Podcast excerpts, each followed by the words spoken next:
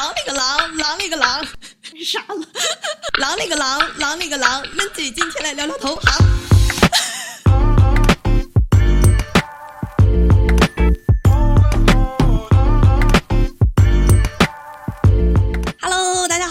的频道。这个开头我录了好久，但也没有吓到大家。之前我讲过一个关于数据行业的视频，然后谢谢大家的喜欢。然后有很多小伙伴就问说啊，林姐姐姐能不能也讲讲投行？没问题啊，我们一个一个来。所以今天呢，我就来讲讲我的老本行啊，讲讲投行。之前呢，我也听到有一些营销号在讲，哎，投行都是做什么的？里边有多么多的辛苦。但听了之后，我感觉大多数还是从一个比较娱乐性质的角度来讲。所以今天呢，我也希望从一个从业者的角度来讲一讲投行里边到底都是做什么的。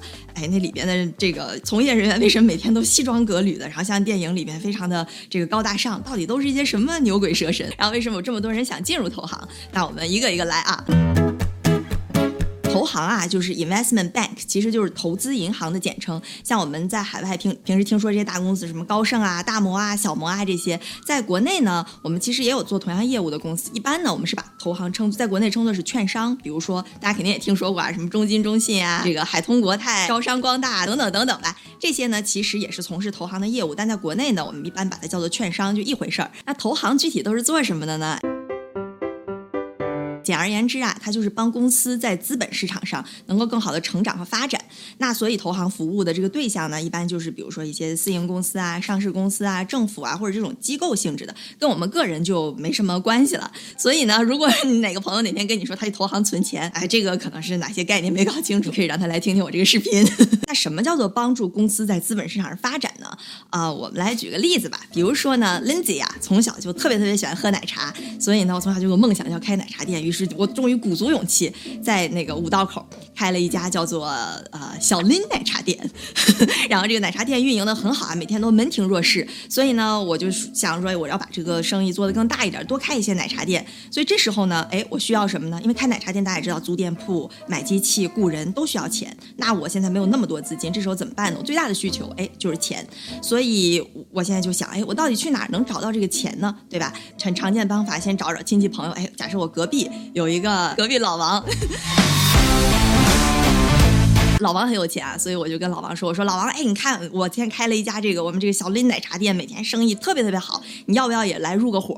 哎，老王也看了尝一尝林姐的奶茶，觉得嗯，这可非常的有前途，说：“哎，好啊，那我愿意来一起投入一些资金入股，就变成了这个小林奶茶店的股东，也就是说享有这个奶茶店的一定的权益。也就是说之后呢，啊，我们俩就是一条船上的人了，同甘共苦。这种呢，就是他入股的这形式啊，专业来说呢，就叫股权融资。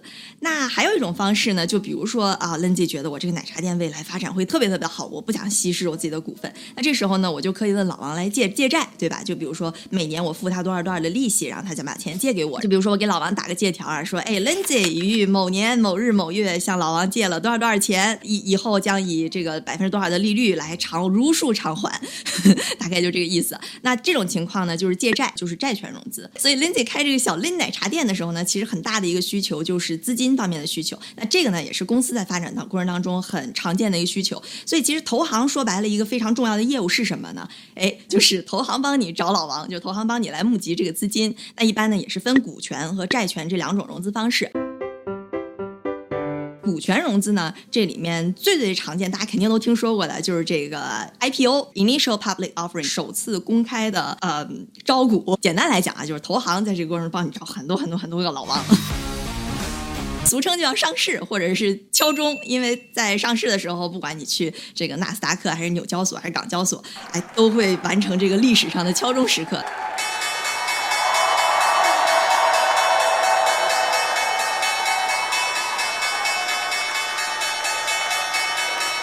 所以敲钟就是上市，就是 IPO。当然这个过程会非常的复杂。那投行在这过程当中呢，会帮你完成整个的流程方面的东西，比如说找一些律师来说，哎，你这个法律结构是没问题的。然后给这个呃四大会计师事务所说，哎，金融结构也没问题。然后还会帮你去对接证监会啊，各种各样的交易所啊，这些整个的流程。那同时还有一项非常重要的呢，就是定价。这个其实就不像我们上课里学的说，哎，你建一个什么什么 DCF model，然后算出来个数就行了。DCF 模型大概是一种特别特别特别。简单粗暴的企业估值模型句号。价格定多少呢？一个是取决于有没有人愿意买，第二个呢，你也得融足够的钱。也就是说，如果价定定太高，就可能没人买；如果价定太低呢，就可能融不到那么多钱。一下你可能哎少融了一个亿，那这客户公司肯定就不满意了。我之前有一个在 GP 做 IPO 的朋友啊，就一直在跟我说说啊，定价它绝对不是一个 science，不是一个科学，它是一个 art，就是是一门艺术。In terms of how to price an IPO, they very much call it an art. It's not a science. It's not. There's no formula, right? 说到这儿，其实中国公司在美国还保持着两个非常非常重要的记录，一个呢就是这个上市金额最大的记录，就是二零一四年的时候，阿里巴巴在纽交所的上市金额是。二十二个 billion 的美金，就是两百二十亿美金，金额是巨大的。它比谷歌加 Facebook 加 Twitter 他们上市的时候的金额总和都还要大。一九年的时候，沙特有个更大公司 IPO，当然不是在美国啊。那，第二个记录呢，就是上市之快的记录。这个呢，大家肯定也听说过，就是这个瑞幸咖啡，差不多是从一七年底到一九年五月，十八个月就完成了纳斯达克的敲钟之路。当然，最后之后呢，它也爆出了这个财务上的一些丑闻，这是非常非常非常。不好的事情，就也是给很多未来想在纳斯达克上市的中国公司留下了一些阴影吧，因为这是很严重、很严重的一个信用问题。那这个 IPO 啊，就是上市，在整个公司发展的过程当中，肯定是意义巨大的。所以一般参与到这个过程当中呢，也都是公司很高层的，比如说像 CFO 这种级别的人。那其实如果作为一个投资银行家，在小小的年纪，可能从业一两年的时候，虽然可能每天做的更多的是什么写报告啊、做 PPT，很多人管投行人叫 PPT monkey，但是其实，在很小年龄能参与到这个过程当中，有的时候能跟这些 CFO 开开会，确实是很意义重大，而且是很好的一学习机会，也能建立很多这种非常高级的人脉，因为你。想，一个吧一个公司的这个 CEO、CFO 也不是谁都能见的，尤其是上市公司，是吧？所以平时我们看这些投行、投资银行家出入各个这种酒店啊。嗯，为什么酒店？酒店会议都是西装革履的，也就很 make sense 了。然后你听他们说话嘛，也感觉好像都牛逼哄哄的。这是也是职业病嘛，因为他们每天跟这些高层的人说话，肯定不能显得自己很衰，对吧？好，IPO 我们就说到这儿。其实，在股权融资这块呢，除了这个第一次就是上市，那之后呢还会有再次发行股票，这种呢专业上来说就叫 follow on offering，再次股权融资。那在股权融资这儿呢，还有一块就是私募，啊，英文叫 private placement，这个跟我们平时说那种。私募股权基金 （private equity） 不是一回事儿。这个呢，就是说，呃。它不是公开的跟大众募资啊，而是说找一些这种呃私下找一些投资人。那所以在这种情况下呢，监管的要求就会轻宽松一些，就不需要公司去公开那么多自己公司的信息、股东的信息、管理层的信息等等等等。所以很多公司在融资的时候呢，也会选择这种方式。就比如投行帮你联系去这个找软银啊、阿里啊、腾讯呀、这红杉资本啊这些大的呃基金来融资，这种呢一般就属于这个 private placement 私募股权。我们说了这么多啊，大家别忘了刚才小丽奶茶店的另一种融资方式，就是发债来融。子。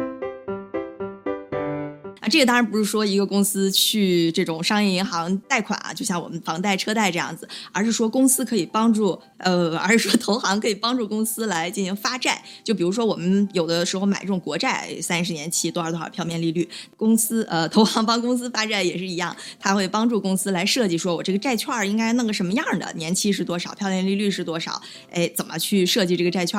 然后之后呢，呃，完成各种各样的流程操作，加上哎，同时去找这些投资人。看谁愿意买这个公司的债券啊？这种发债呢，一般金额会比较大。关于发债融资这块，我们平时在新闻里可能不是经常的听到。我们因为听的都是像什么 IPO 啊，或者谁把谁买了并购啊这种案子。但其实呢。发债的这个市场，公司债的市场都是巨大的。就经常我们听说这些大公司，什么苹果呀、阿里巴巴呀，包括就 J.P. Morgan 这种银行啊，其实，在比如说发完这种季报之后，都会有这种发债的融资，它是不停、不停、不停在进行的。所以这个量其实是巨大的。当然，这个过程当中会比较复杂，也有各种各样的玩法。就比如说，有的时候当这笔交易特别大的时候，诶，就好几个投行组团一起来参加，这里边有个大哥就是 lead，然后底下有一小弟跟着一起弄。这种呢，一般就叫 syndication，就。